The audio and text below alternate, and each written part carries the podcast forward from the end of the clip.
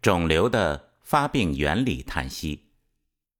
肿瘤和各种癌症如同人类生活的阴影，给很多人的生活留下了挥之不去的阴霾。很多人在肿瘤康复后，依旧在内心留下了很大的阴影。肿瘤在现代社会的发病率呈明显上升趋势，但现代医学对肿瘤的发病机理还不是特别清晰，主要认为。是机体在各种致瘤因子作用下，局部组织细胞增生所形成的新生物。因为这种新生物多呈占位性块状突起，也称赘生物。现代医学目前对肿瘤的治疗思路通常是这样的：如果具备典型的手术条件，一般是切除后进行化疗，然后再进行中医调养。如果不具备手术条件，如肿瘤已经扩散，位置接近要害部位，无法手术，病人体质过于虚弱等，则一般放弃治疗，把中医当作最后的稻草，死马当活马医，抱着试试看的心态做最后的努力。这是目前普遍对待肿瘤的观点和处理思路。一般说来，良性肿瘤后果较轻。而恶性肿瘤一般后果较严重，那么中医如何看待肿瘤呢？作者在第五十一篇《厥阴病启示》中做过一些论述，但不系统。本篇再较为系统的叹息一下。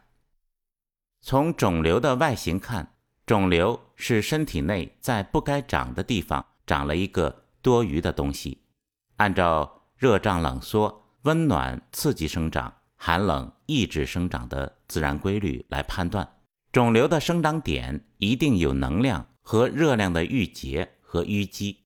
另外，肿瘤通常伴随有恶臭和脓包等情况。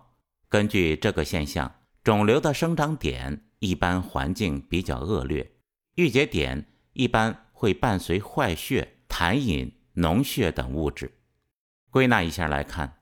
导致肿瘤的直接原因有两个：一是身体的精血流动不通，产生了郁结，郁结久了会化热，导致能量郁结，为肿瘤生长提供动力；二是郁结伴随着痰饮、浊水浊气和脓血，为肿瘤的生长提供了物质来源。古人的用语习惯以及词汇和现代人不一样，在古代词典中。没有肿瘤这个词，但《黄帝内经·灵枢》的最后一篇《痈疽》提出了一种痈和疽的病。黄帝曰：“余闻肠胃受谷，上焦出气，以温分肉而养骨节，通腠理；中焦出气如露，上注息骨而肾孙脉，津液合调，变化而赤为血，血和。”则孙脉先满溢，乃注于络脉；皆盈，乃注于经脉。阴阳以张，阴息乃行。行有经济，周有道理，与天合同，不得休止。切而调之，从虚去实。泻则不足，虚则气减，流则先实。从实去虚，补则有余。血气已调，行气乃迟。予已知血气之平与不平，谓之庸居之所从生，成败之时，死生之期，有远近，何以夺之？可得闻乎？岐伯曰：经脉流行不止，与天同度，与地合济，故天秀失度，日月薄时，地经失济，水道流溢，草移不成，五谷不植。径路不通，民不往来，相聚易居，则别离易处。血气悠然，请言其故。夫血脉营卫，周流不休，上应星宿，下应经数。寒邪克于经络之中，则血护；血护则不通，不通则胃气归之，不得复返，故臃肿。寒气化为热，热盛。则腐肉，肉腐则为脓，脓不泄则烂筋，筋烂则伤骨，骨伤则髓消。不当骨空，不得泄泻，血枯空虚，则筋骨肌肉不相容，经脉败漏，宣于五脏，脏伤故死矣。这段话的意思是，人体的肠胃纳受谷物，消化水谷后，靠心肺的动力输出无形的胃气，胃气温暖和滋养人体的肌肉关节，从内向外宣发正气，保持毛孔的开合。人体中焦的肠胃输出营气，营气像雾露一样流注于机体肌肉间相互连通的缝隙及凹陷处。渗透于更细小的孙络，津液合调变化而成为赤色的血液。血液合畅，孙脉就先满意，从而注入络脉。络脉得到充满，于是注入经脉，人体的血脉就会充足。人体的营卫之气伸展不舒，随着呼吸运行全身。气血运行按照宇宙天体的。自然规律运行，治病调理气血的虚实为目标，需用心专治，补泻均应得宜。用泻的方法去除实邪，泻的过度就会损伤正气，而使它不足。针刺时出针快，邪气就可减去；针留止不出，正气就可得到养护。用扶正的方法消除虚弱。如补得太过，就会时有余而助长残留的虚邪。血气和调了，人体才能保持正常。人体正常的情况是血气平和，但痈疽发生的原因是什么呢？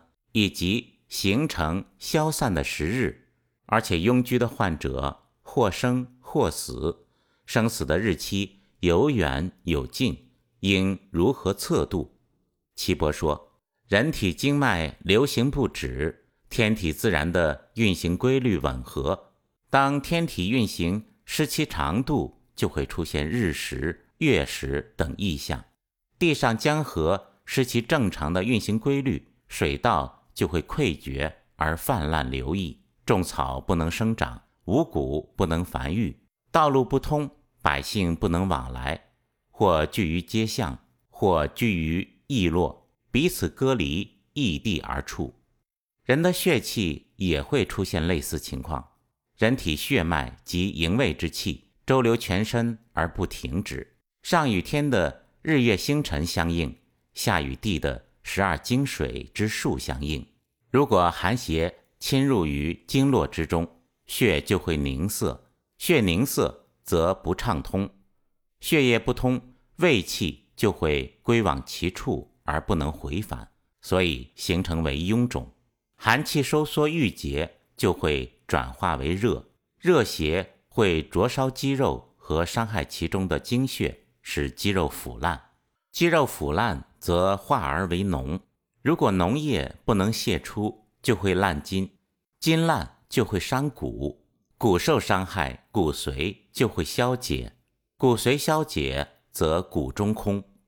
如果壅脓，仍不得排除，血液坏损亏虚，筋骨肌肉不能相互荣养，进而经脉败漏，恶气向内熏蒸五脏，五脏俱伤，所以人就死亡了。上面的这段话，《黄帝内经》对痈疽的产生原理描述的非常准确，而且把这篇放到了《黄帝内经》的最后一章，可见其用意之深。在《伤寒论》厥阴篇中，三百三十五条提出：伤寒一二日至四五日，厥者必发热，前热者后必厥，厥深者热亦深，厥微者热亦微，厥应下之而反发汗者，必口伤烂赤，即身体局部出现热、伤口和痈脓的根源是身体受邪。郁结化热导致。接下来，《黄帝内经》又仔细论述了痈疽长在不同部位的病理和名称。愿近闻痈疽之形与忌日名。岐伯曰：痈发于腋中，名曰猛居。猛居不治，化为脓，脓不泄，塞咽，半日死。其化为脓者，泄则河豚膏，冷食三日而已。发于颈，名曰腰居。其痈大以赤黑，不及治，则热气下入渊液，前伤任脉，内熏肝肺，熏肝肺十余日而死矣。阳流大发，消脑流象，名曰脑硕。其色不乐，象痛而如刺一针。烦心者死不可治。发于肩及闹，名曰螭痈。其状赤黑，即治之，此令人汗出至足，不害五脏。痈发四五日，惩之。发于腋下赤肩者，名曰米居。治之以扁食，欲细而长，疏扁之，涂以臀膏，六日矣，勿裹之。其痈坚而不溃者，为马刀夹缨，即治之。发于胸，名曰颈居，其状如大豆，三四日起，不早治，下入腹，不治，七日死矣。发于阴，也就是左右大臂，名曰肝举。色青，其状如古石瓜蒌，常苦寒热，即治之，去其寒热，十岁死，死后出脓。发于胁，名曰败眦。败疵者，女子之病也。灸之，其病大痈脓，治之，其中乃有生肉，大如赤小豆，错灵窍草根各一升，以水一斗六升煮之。结为取三升，则强饮后医，坐于府上，令汗出至足矣。发于骨颈，名曰骨颈居，其状不甚变，而痈脓薄骨，不及治，三十日死矣。发于尻，名曰锐居，其状赤坚大，及治之，不治，三十日死矣。发于骨阴，名曰赤湿。不及治，六十日死，在两骨之内，不治十日而当死。发于膝，名曰螭痈，其状大，痈色不变，寒热如坚石。勿食，食之者死，须其柔，乃食之者生。著庸居之发于节而相应者，不可治也。发于阳者，百日死；发于阴者，三十日死，发于静，名曰兔啮，其状赤至骨，即治之，不治害人也。发于内踝，名曰走缓，其状痈也，色不变，朔食其疏而止其寒热，不死。发于足上下，名曰四淫，其状大痈，即治之，百日死。发于足蚌。名曰利痈，其状不大，出如小指，发即治之，去其黑者，不消折翼，不治，百日死。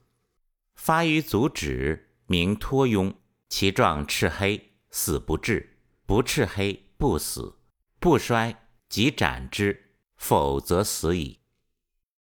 接下来又论述了痈和居的差别。子言痈居何以别之？岐伯曰：“营卫既流于经脉之中，则血护而不行；不行，则胃气从之而不通，壅恶而不得行，故热。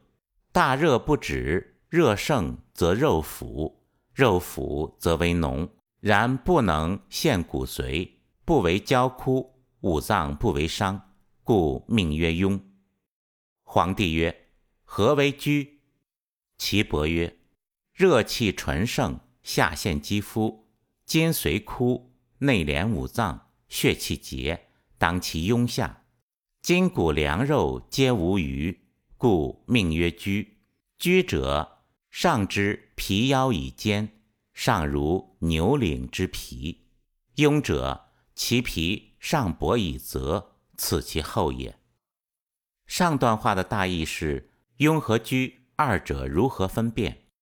岐伯说：“人体的营气急流在经脉之中，血液就凝涩而不能畅行，血凝涩不能畅行，胃气也随之受到壅塞阻遏而不能畅通，因而生热。大热势盛不止，就会使肌肉腐烂化脓。不过痈毒通常不能深陷，因而骨髓不致焦枯，五脏也不会被伤害，所以叫做痈。皇帝问：“什么叫拘？”岐伯说：“热气大盛，毒邪下陷于肌肤、筋髓、骨肉之中，向内连及五脏，致使血气干涸衰竭。”患处内里的筋骨肌肉都烂坏无余，所以叫做疽。疽的表皮晦暗无光泽，而且坚硬，与牛领下的厚皮相似。痈的表皮较薄且有光泽，这就是痈和疽各自的特征。